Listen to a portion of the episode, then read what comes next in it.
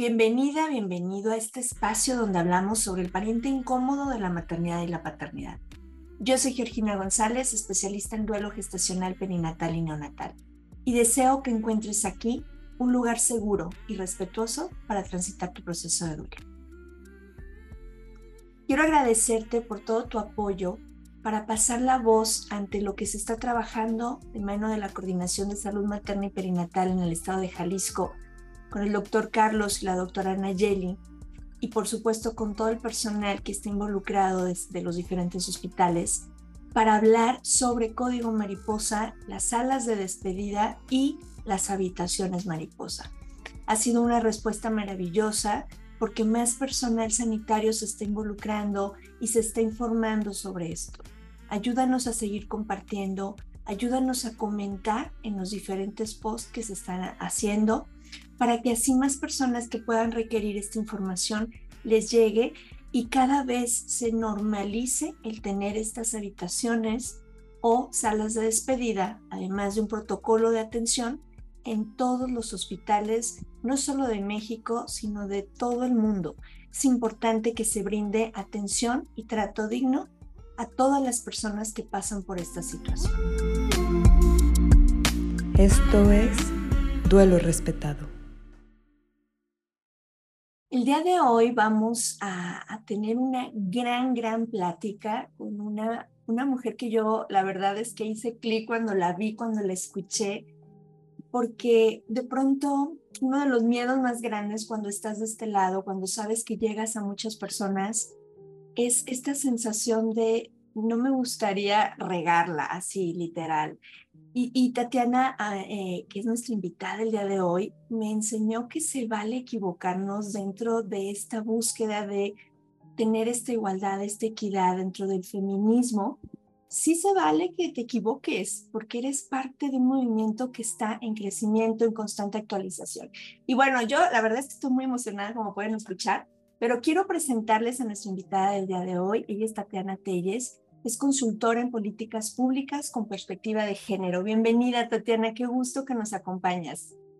Muchísimas gracias, Gina. De nuevo, para mí es un honor estar aquí, estar con tu público y pues así como tú sentiste esta conexión, yo también sentí muchísima conexión con los testimonios y con el trabajo que ustedes han hecho desde su asociación. La verdad es que ha sido súper eh, emotivo cómo se van dando las conexiones. Y aquí me gustaría que nos compartieras primero, antes de que, de que entremos como al tema, ¿cuál es tu experiencia en tema de duelo gestacional y perinatal?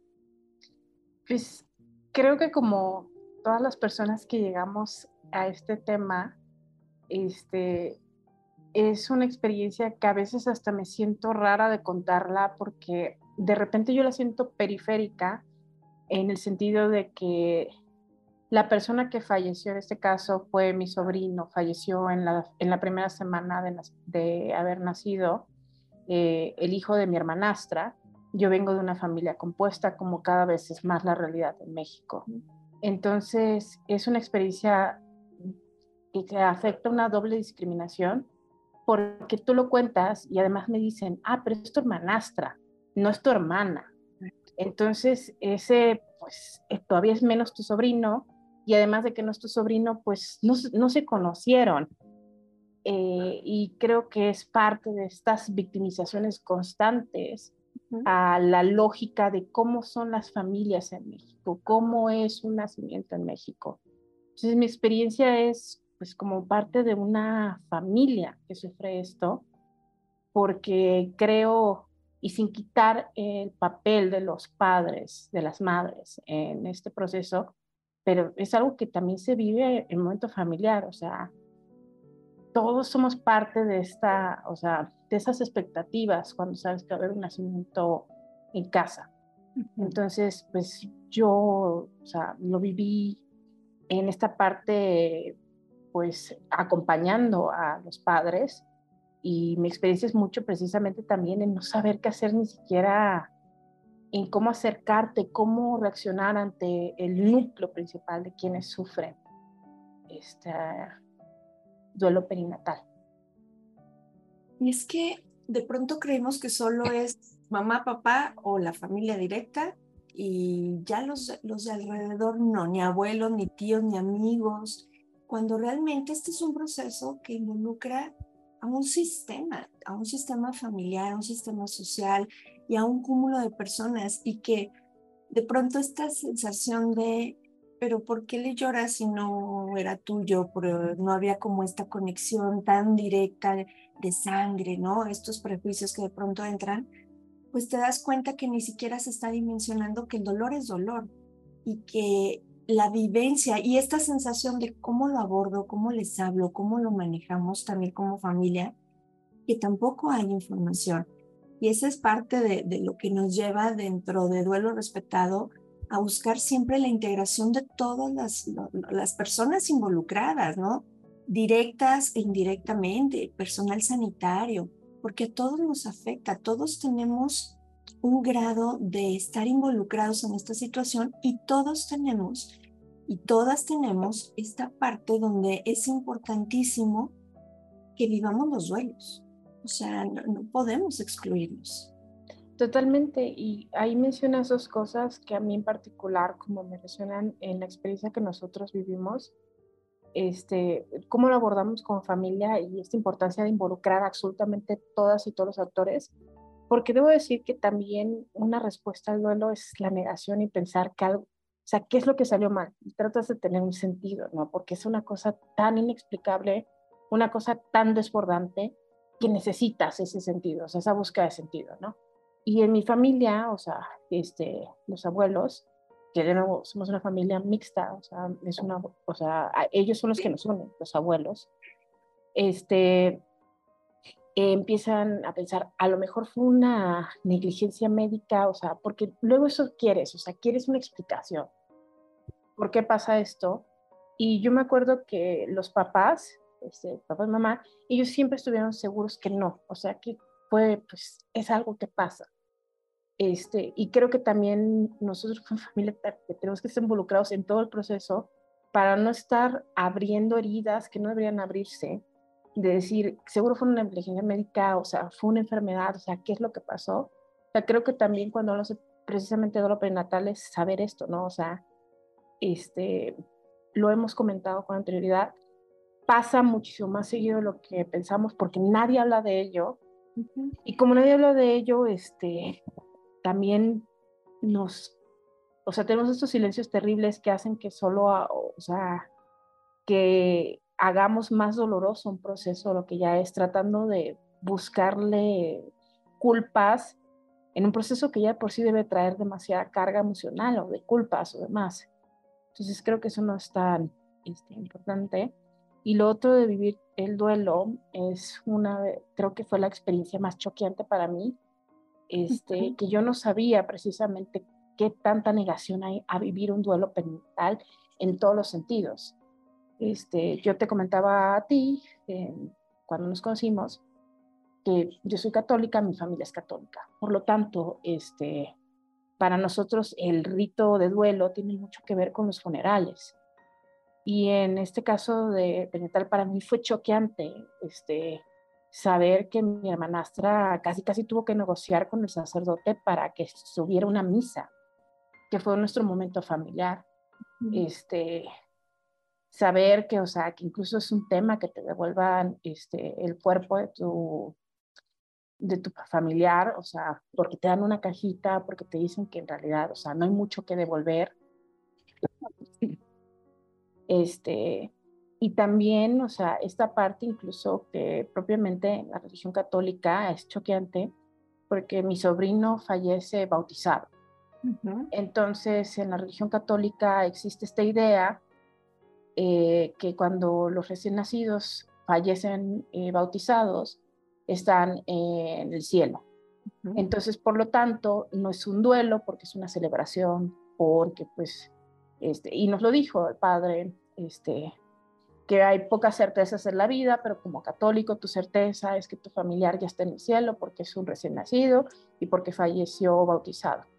Entonces eso es, y para todos nos funciona, o sea, a mí por ejemplo sí me dio paz, a mi hermanastra le dio paz, este, tratar de pensarlo de esta manera, de nuevo tiene que ver con tus procesos muy internos, con tu fe, no estoy criticando eso, pero también es esta invisibilización un poco de precisamente, o sea, hasta cómo pensamos todo, ¿no? O sea, estas partes de los duelos, estas partes de que en cierta manera sí accedieron al final de cuentas y agradecemos profundamente la flexibilidad también de la iglesia en saber que, eh, saber que esto era algo que la familia necesitaba y que por eso hacían una, una ceremonia, un rito, pero siempre ellos coherentes con nuestra propia este, lógica religiosa de este, siéntanse fortalecidos en saber esto. Este, sé que estamos en un país con una diversidad de creencias y demás, pero creo que también esto es algo precisamente, o sea, empezar también a tener flexibilidades. O sea, si la propia iglesia tuvo esta flexibilidad de decir, lo que la familia necesita es, o sea, es que hagamos esto, aunque, aunque propiamente no es como lo hemos hecho antes, este, pero sabemos que lo necesitan, entonces lo vamos a hacer porque no daña a nadie tener, o sea, este, tener esta flexibilidad y era un espacio, o sea, fue un espacio para nosotros precisamente para sentir que estamos ante un duelo, porque la experiencia que nosotros tuvimos como familia era casi un, que había una, ah, una negación a, sí. a, este duelo existe, esto existió, o sea, es, hubo una casi, como que nos fallan palabras, pues un accidente médico, las cosas no pasaron como pensamos que iban a pasar, este, y, o sea, y creo que es estas constantes recordatorios, o sea, de que no hay palabras, a veces eso es lo que nos falta, este, palabras, y tú decías, a mí me da miedo equivocarme en el feminismo, y luego, y a nosotros nos da miedo equivocarnos en este proceso que nos confronta tanto con todo. Eh, por ejemplo, me contaba, en el caso de mi sobrino, mi sobrino este, nació como parte es gemelo. Este, eran dos niños, uno falleció, este, otro sobrevivió. Eh, ya estamos cumpliendo seis meses. Estamos muy felices por eso. Claro. Este, pero y era un momento muy extraño para mi hermanastra, precisamente por eso, porque además este fue un embarazo eh, tardío, o sea, ellos tuvieron mucho, buscaron embarazarse por mucho tiempo lo hicieron a través de este, procesos de fertilización. Este era la, o sea, y estas historias son muy constantes, esta era la última esta oportunidad, y así lo dicen ellos con estas palabras, o sea, era la, o decían, si ya no es este embarazo, pues ya tenemos que aceptar que, o sea, que eso ya no va a pasar. Ellos tienen, además de, es, además de sus hijos, ya tenían hijos de otro matrimonio anterior. Como te comentaba, este, creo que también parte de lo que tienes que saber es que la diversidad del duelo perinatal es que sean todo tipo de familias, incluso en esto. O sea, este, incluso en estas que son familias reconstituidas.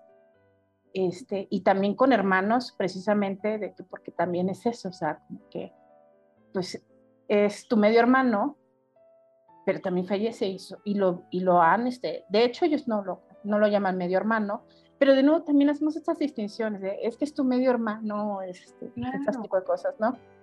Y, y me acuerdo sobre todo esto de que, por ejemplo, te comentaba que eran gemelos, porque en mi caso, este, el regalo de nacimiento que yo les hice era un par de ositos.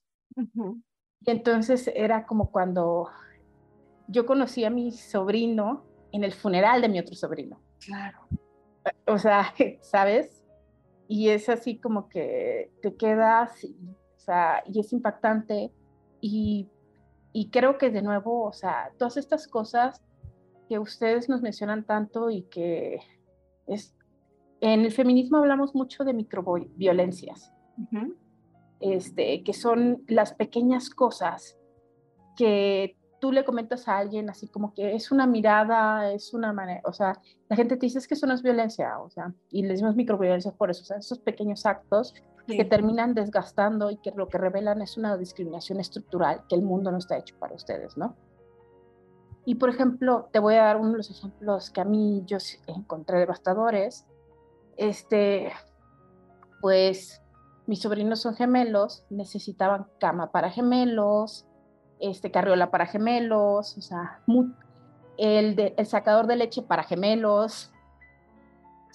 Entonces nacen, fallece uno y mis, este, mi hermanastra y su marido se ven en la necesidad de regresar todo el equipo que ya tenía y cambiarlo, o sea, y, y cambiarlo, o sea, lo regresan para cambiarlo.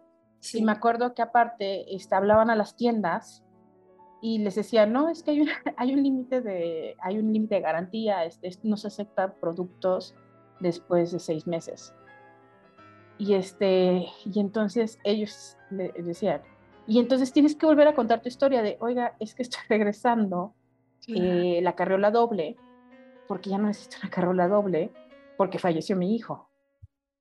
Y entonces, este, o sea, y creo que es esto, que también está invisible, este gasto que se hace previo al nacimiento y que en el caso de gemelos, este, pues tienes que o cambiar las cosas o volver a gastar en un proceso terriblemente doloroso para ti y estar contándole a todo el mundo, porque aparte precisamente esto es del duelo, ¿no? O sea, duelos este, personales en que hay personas que hablar de ello les ayuda mucho, hay personas que prefieren tenerlo más internamente y ellos se veían en la constante necesidad de decirle a todo el mundo porque tuvieron que cambiar todo el equipo. Exacto. Tuvieron que cambiar todo el equipo, este, absolutamente todo el equipo para pues regresarlo a un equipo individual, porque finalmente, este, pues uno de, uno de los gemelos seguía con vida. Y también la otra parte que fue bastante reveladora para nosotros es, estos contrastes, ¿no? Este, porque era un proceso muy doloroso, pero a la vez pues, este, un proceso de felicidad, este, en que uno de tus hijos pues siga aquí, este, pero por ejemplo mi hermanastra me dice, este, yo nunca olvido que yo soy madre de, dos gemelos. Claro. Y yo nunca olvido que mi hijo es gemelo. Este, y a los seis meses todavía, o sea, por ejemplo, ella tiene fotos, este, Leonardo es, era el nombre de mi sobrino, y ella siempre lo menciona, o sea, dice, o sea, yo soy mamá de cinco hijos. este, a pesar de que mucha gente eso es lo que le recomiendo al hijo, pues tú olvídalo porque, o sea, tienes cuatro hijos vivos y, este, y, no y además esto es algo la, verdad no me voy a meter mucho en este tema porque este, de aquí no sabemos tanto, pero es algo que nos han repetido, que casi casi el consejo como muy general, Vox Populi es, ni le digas a tu hijo que él era gemelo. O sea, no le digas, el nombre del gemelo es Matías, no le digas a Matías de su hermano Leonardo, porque no le quieres crear una carga a Matías. Este, pero mi hermana siempre ha sido más de la idea de que pues, es parte del duelo decirle a las personas pues, cuáles fueron las circunstancias de tu nacimiento. Este, y me dijo, y yo tengo bien claro, o sea, la diferencia entre mis dos hijos. Entonces, y, creo que también es parte del proceso de ella, o sea, es finalmente eso. Y yo soy madre de gemelos, o sea. Y además, wow, es que cuánta sabiduría en ella. Te voy a decir, hay, hay investigaciones eh, hay un tema que se llama el gemelo evanescente, ¿no? Que normalmente se da antes del primer trimestre y se dice que una gran mayoría de nosotros, las personas que estamos aquí caminando, vivitas y coleando, veníamos de dos. Y entonces se absorbe y son las famosas amenazas de aborto y que de pronto un día dices, ah, ya paró el sangrado y ya todo súper bien. Se dice, porque como son tan pequeñitos, muchos no siquiera alcanzan a detectarse en un ecosonograma se dice que muchos son gemelos evanescentes. Pero lo interesante es con el gemelo sobreviviente, les digan o no les digan, siempre hay esta búsqueda. De hecho, el libro se llama Gemelo evanescente y es maravilloso el trabajo que se hace a nivel sistémico. Porque aunque se les oculta la información, ellos lo saben, oye, pues estuvieron conviviendo, crecieron juntos, compartieron el vientre. Entonces, qué, qué hermoso que tu hermana le dé su lugar.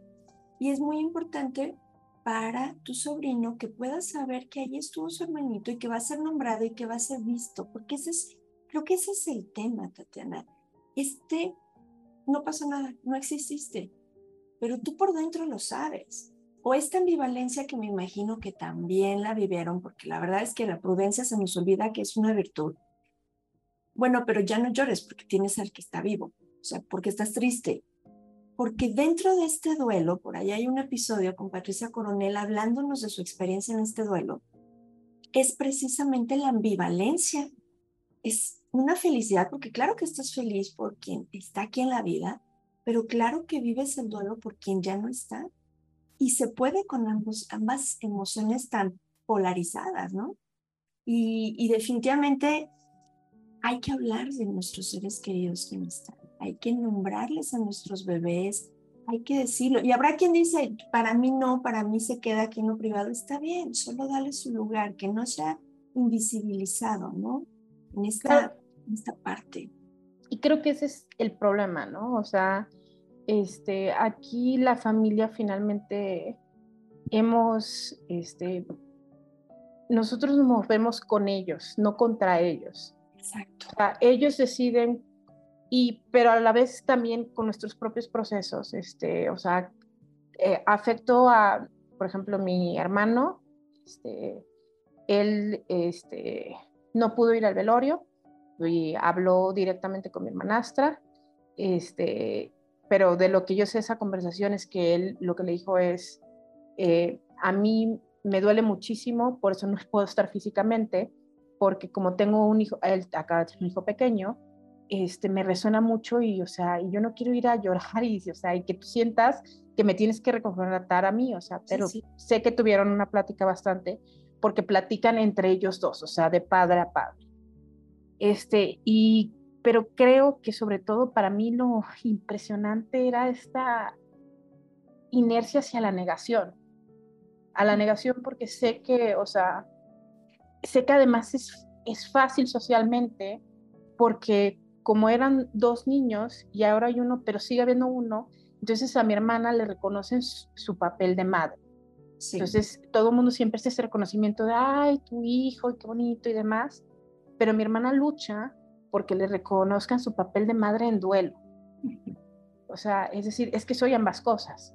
Exacto. O sea, y, y es eso. Y yo tuve dos hijos y para mí, o sea, esa es una verdad innegable y creo que, o sea, que lamentablemente en estos casos en particular, la inercia es esa, o sea, tratar de negarlo, porque como un hijo todavía sobrevive, esa es como la consolación social, de decir, tuviste un mal embarazo, pero no te preocupes, no pasó nada, este, no nombres a ese niño, no lo nombres, no le cuentes, no lo nombres, no existe, este, mejor este, echemos tierra y este, y nos dediquemos lleno a, esto. Y, y pues te comento, o sea, por ejemplo, a, mí me pasó de que de repente estoy hablando con ella y les cambio el nombre.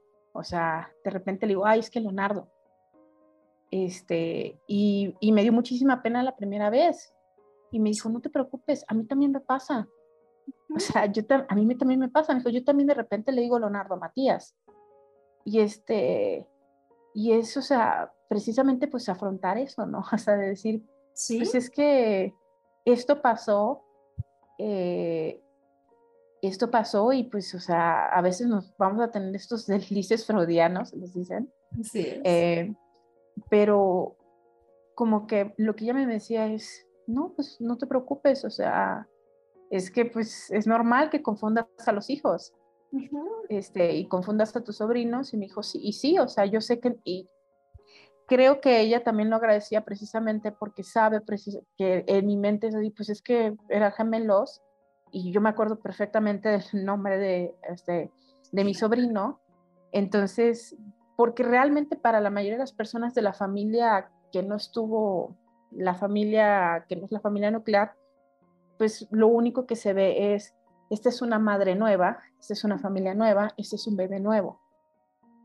Este, y al menos estructuralmente, o sea, pues sí pudieron tener todos estos procesos de que, pues, o sea, lactó, pero, o sea, no tenía que hacer todos estos, los demás procesos médicos cuando son duelo perinatal de un solo hijo. Este, bueno, es un duelo perinatal, pero el parto era de un solo niño. Así es.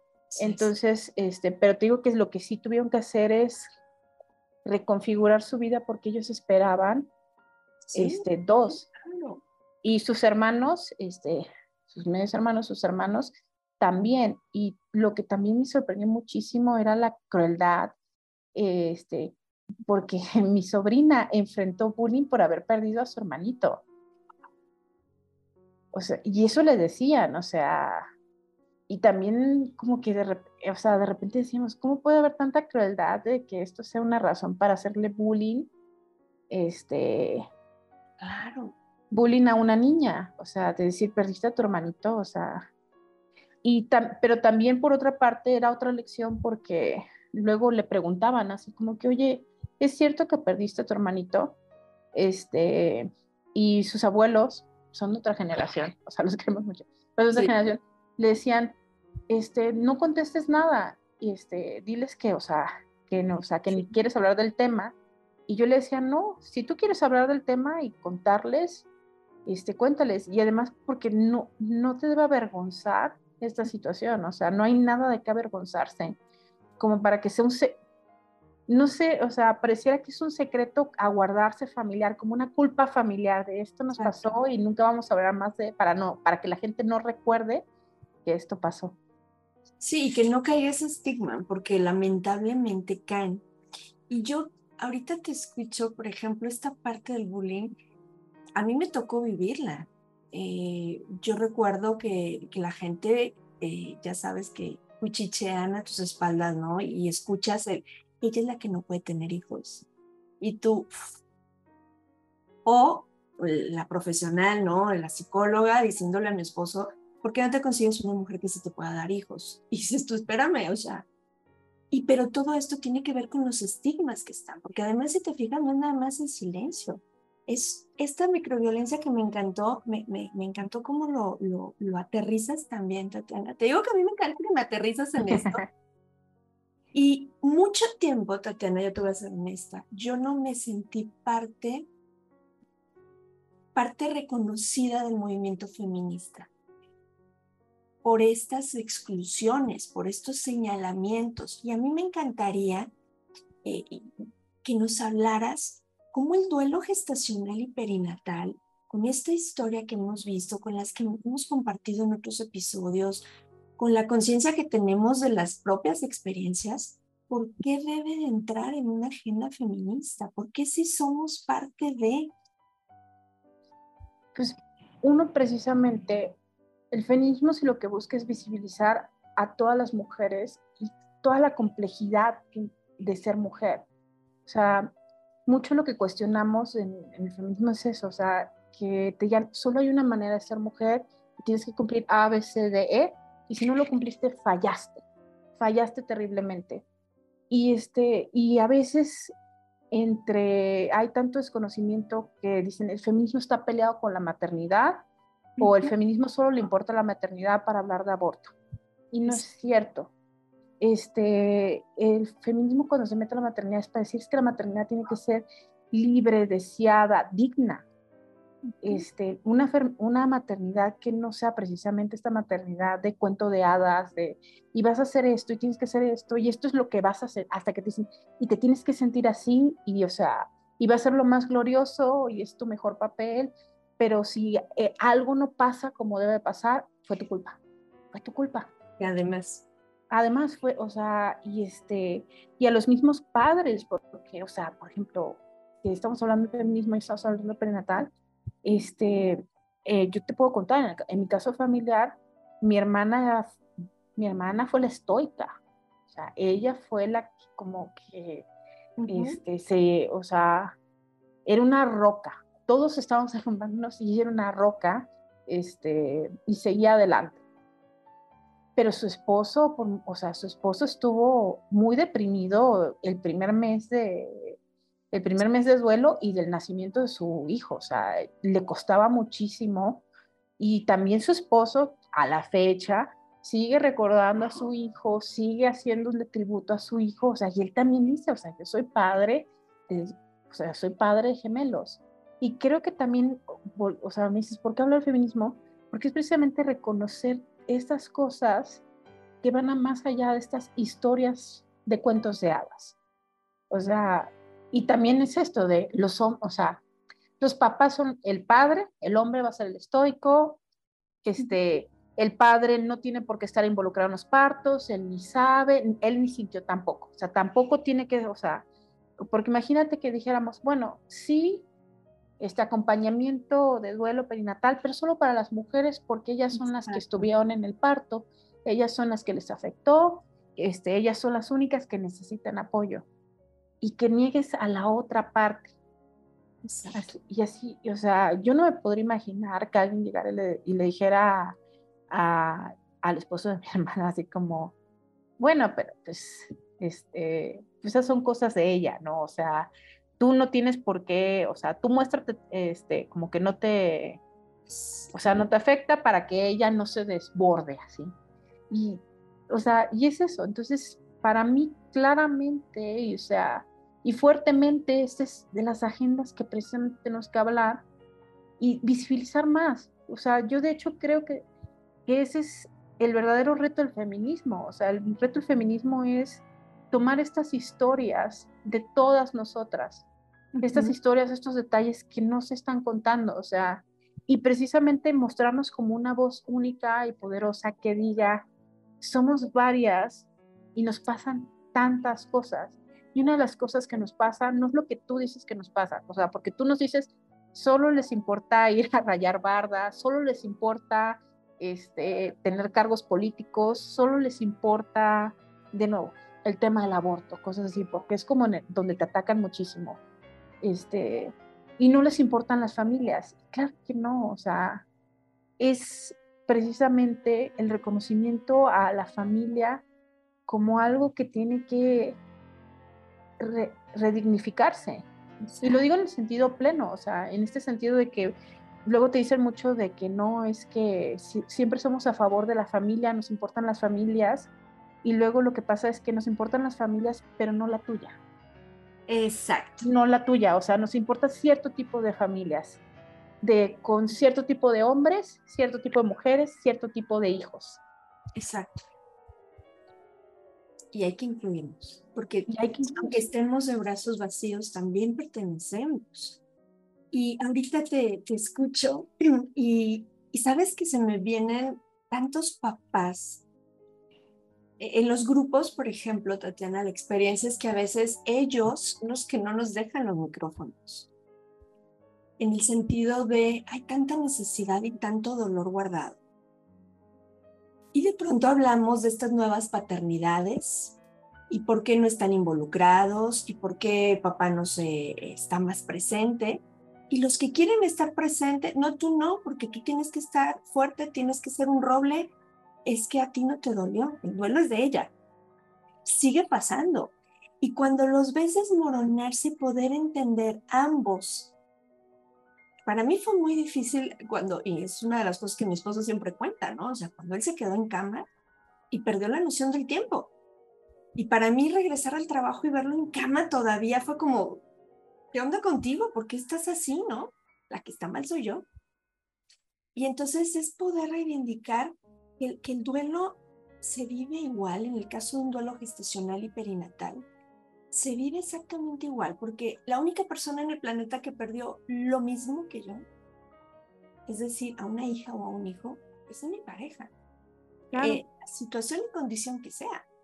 Entonces, en esta parte, desde tu experiencia con temas de políticas públicas, tú que, que, viajas tanto, conociendo la realidad del país, que a veces, como bien mencionas, no, no alcanzamos a dimensionar lo que es diferente a lo que yo tengo cercano. ¿Cuál consideras o, o qué necesitamos como sociedad para poder concientizarnos y acompañar ante estos duelos de esta manera respetuosa? Pues mira, creo uno que, o sea, ¿qué necesitamos? Primero, la política pública, estamos en espera este, de que se dé esta gran, o sea, se, apruebe esta gran iniciativa que es la ley de cunas vacías, que para mí sí se parte es perfecto de abrir la conversación, no comenzarlo. Tú sabes que no está o sea, que no la vamos a comenzar con la ley porque ya están ustedes, ya se vive, se vivió, se vive, se va a vivir. O sea, la conversación está comenzada. Pero necesitamos ese parteaguas precisamente para para tener esa certeza de que podemos hablar del tema, de que podemos empezar a ver cómo hacerlo, este, cómo, o sea, y tú decías, a veces nos equivocamos, o sea, en el feminismo le tenemos miedo a equivocarnos y sí, o sea, y también las políticas públicas, o sea, es, seguramente se pueden reformar más cosas, se pueden hacer más cosas, seguramente necesitamos más cosas, pero este es ese primer parte aguas para ver la conversación y hablar de todo esto, este, y también precisamente, o sea, tú lo dices, o sea, hablamos de nuevas masculinidades y no reconocemos, o sea, y yo creo, y te lo podría decir, o sea, casi con la mano aquí, que en este podcast vamos a hacer, vas a ser la primera, vamos a ser las primeras que estamos ligando el duelo perinatal a las nuevas paternidades, que es reconocer eso, o sea, esta parte, porque si el padre con, este, con el hijo, con un hijo vivo, este, se le cuestiona su paternidad y, o sea, y su presencia, o sea, su papel. Ahora imagínate, que tú no te tienes que imaginar, o sea, yo lo digo al público en general, porque tú los oyes, es decir, la negación tan absoluta de ser un padre con los brazos vacíos, como tú lo dices, todavía con las madres somos duros, somos duros, duras con las madres. Este, pero con el padre lo invitamos, o sea, es una invitación todavía más, porque aparte es como, tú ni estabas embarazado, tú nomás estabas ahí. Además.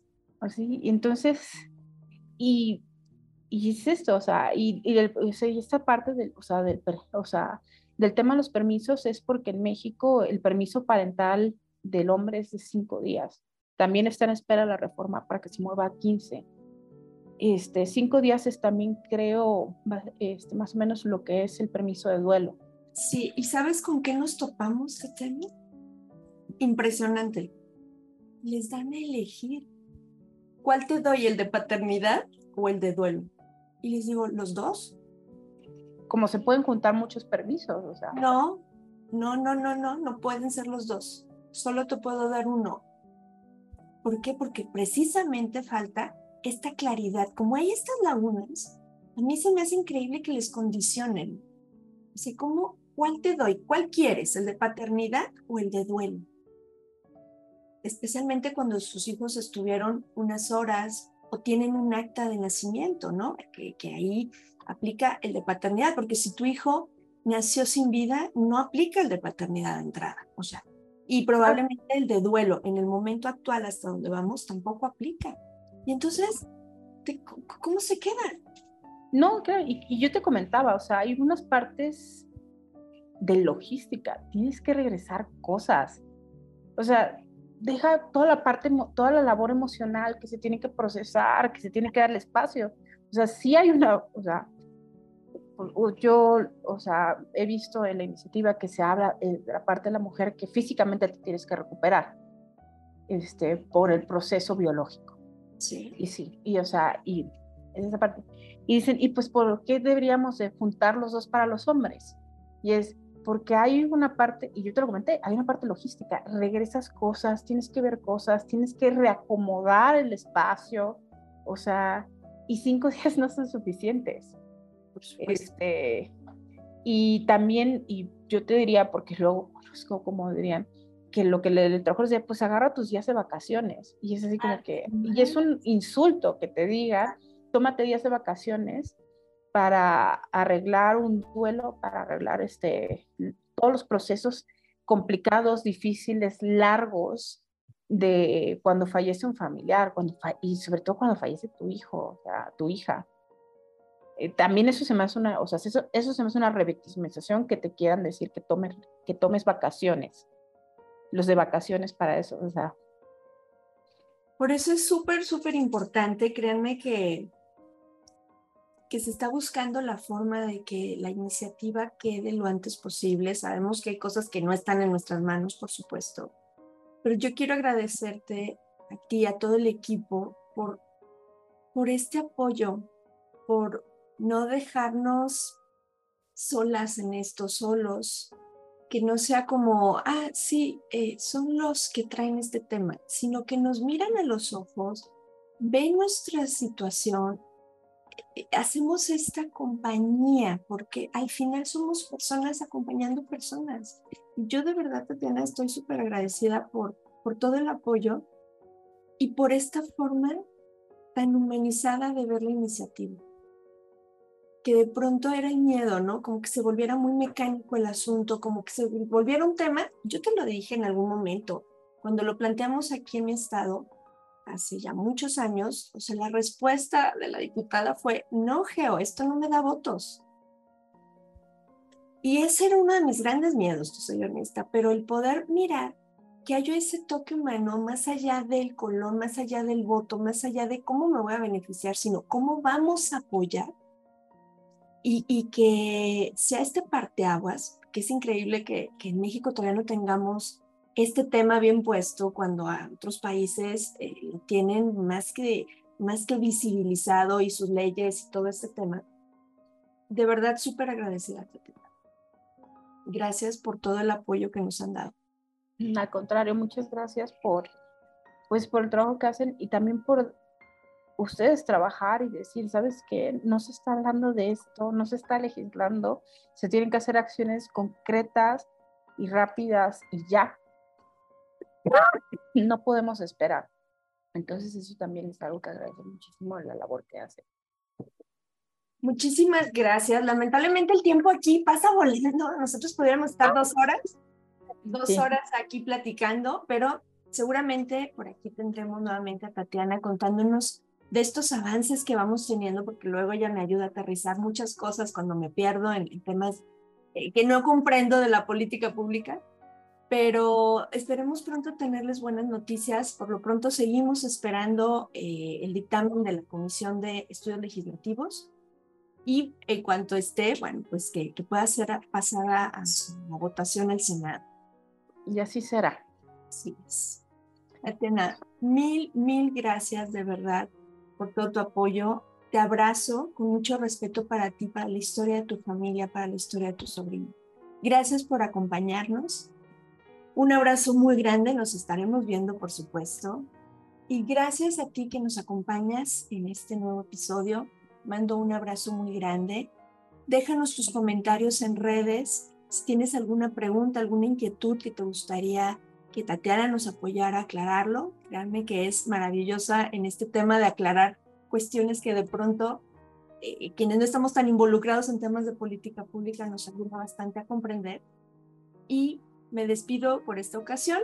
Soy Georgina González, especialista en duelo gestacional perinatal y neonatal. Y deseo que todas y todos podamos tener un duelo respetado. Hasta la próxima.